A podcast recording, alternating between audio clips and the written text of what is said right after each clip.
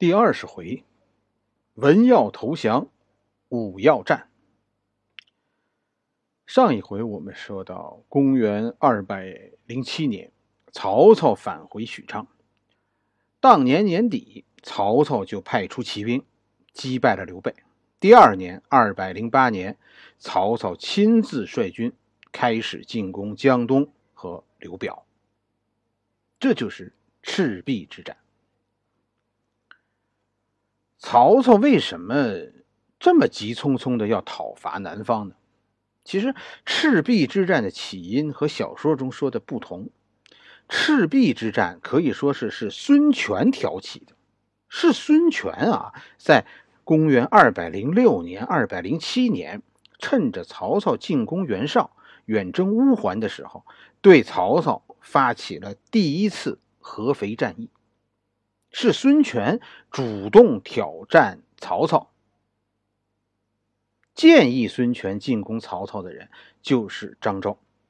张昭在赤壁之战之前曾经达到了自己人生的一个高点，是吧？同时呢，呃，孙权现在已经基本上在江东站稳了脚跟。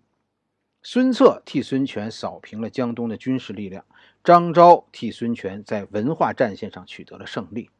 孙权亲自主持的宗教改革也取得巨大进展，佛教现在正逐渐占据江东人的信仰。表面上看，江东一片繁荣，那孙权为什么要挑起战争呢？在江东形势一片大好的这个背后，是江东人和江北人的隔阂愈演愈烈。没有江东人全心全意的支持，孙权的势力现在遇到了天花板，没有办法继续壮大。你看孙权的军军队啊，现在就在几万人这个规模上，一直到赤壁大战以前，孙权就是几万人这个规模，上不去了。眼看着曹操、刘表甚至刘备都在不断的壮大，你说这点人马能守住父兄的基业吗？孙权此时陷入到一个焦虑中。张昭这个时候提出，是吧？返回江北发展的建议，正中孙权下怀。这正是孙权想的，能不能到江北去啊？既然江东的现在发展遇到困难，这么大的困难，咱们回江北如何？而且，二百零六年的时候，随着曹操在北方。取得的胜利，节节胜利的消息传来，刘表、孙权、刘备现在都有些坐不住了。刘备这个时候依附着刘表呢。刘备和张昭分别建议刘表和孙权赶快进攻许昌。刘表这个时候身体不好，当时又陷入了是吧家庭内部的矛盾，大儿子刘琦和小儿子刘琮在争夺继承权。刘表家里有事儿，力不从心，所以刘表没有采纳这个刘备的建议。刘表没重兵，孙权可行动了。孙权和张昭各领一路人马，发动了对曹操的战争，应该讲是偷袭。第一次合肥大战由此爆发，这是孙权主动挑起的战争。但孙权的合肥大战进展的不顺利，形成了围困。但是合肥久攻不下，曹操呢也没有按照张昭估计的去远征辽东。曹操怎么办呢？你看过《三国演义》，所以你知道曹操采用了郭嘉的计策，这就是《三国演义》中的郭嘉一计定辽东。曹操的大军出人意料的提前返回了。《三国演义》是把，呃，这件事说反了。合肥大战是发生在赤壁大战之前。这一场大战其实很重要。合肥之战是孙权试图向北方发展的一次尝试，也是孙权试图通过，呃，迁往江北。解决江东问题的一次尝试。江东实际上遇到了体制问题，发展到了一个瓶颈。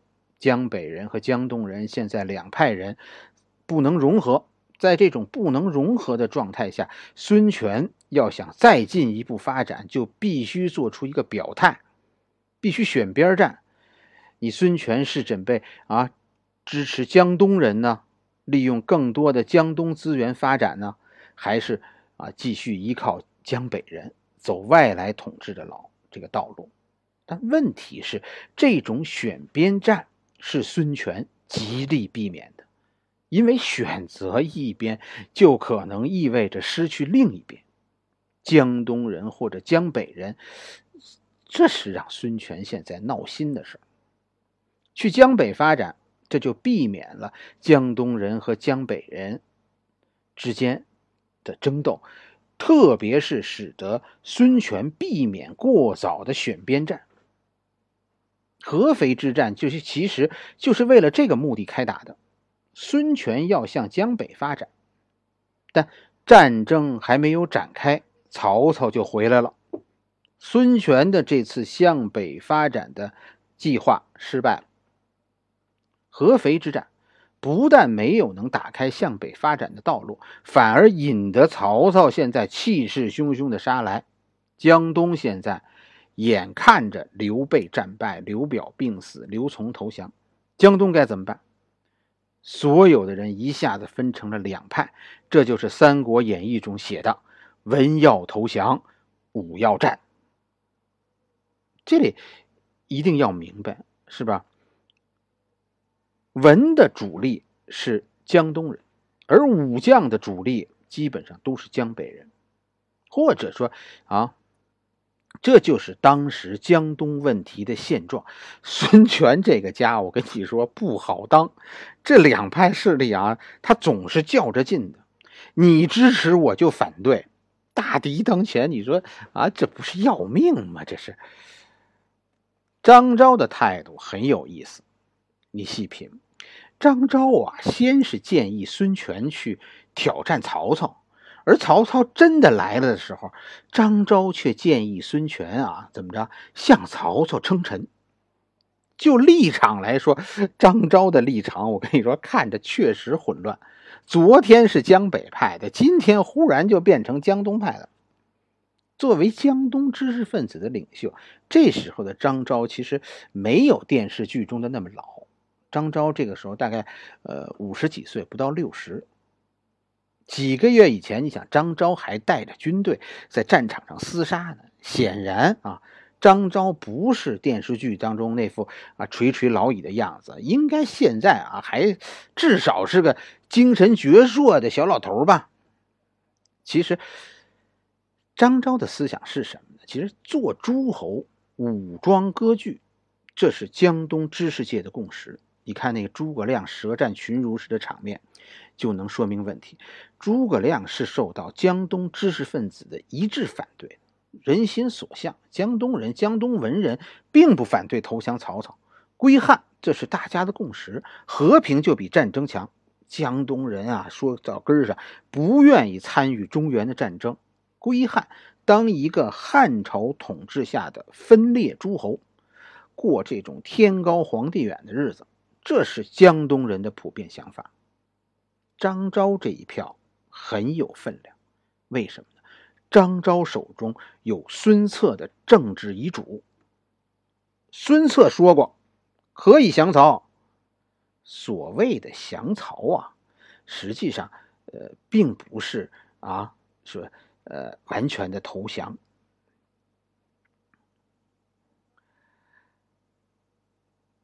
和刘琮那样是吧？交出政权，不是这样的。所谓的降曹，就是孙权接受。汉朝皇帝的册封，最多不过是质子和承认曹操对江北的占领，承诺以长江为界，互不攻击。曹操不会要求过江，江东现在还不是曹操的主要敌人，这有什么不好呢？你说是不是？张昭啊，不是软骨头，不是卖主求荣，张昭是给孙权出了一个明哲保身的主意。结束和中原势力的敌对，咱们安安静静的把江东治理好，然后有机会再北上。张昭是觉得攘外必先安内。其实不能说张昭的做法有错，而且其实我跟你说，可能张昭是对的。作为北方派的领袖，张昭其实并没有立场上的动摇，张昭也是在寻找出路，始终张昭是站在北方派的立场上的。虽然张昭支持降曹，但张昭的降曹和江东人的避战是完全不同的。主战派其实和张昭一样，是想回江北。所不同的是，主战派这些人现在觉得啊，随着江北各种势力被曹操扫平，将来再回江北，江北就更困难。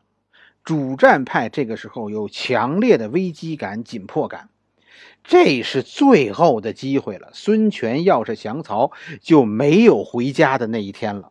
所谓的主战派，实际上是不想客死他乡的淮泗派。将领都有谁主战呢？我们很容易看出来，三个人主战，谁呀？鲁肃、周瑜、程普，这些人都算是怀死将领。其实，各种势力当中最主要的是无主孙权的态度。孙权，我跟你说，从来没有犹豫过，他是要做皇帝的人。孙权是百分之一百主战的。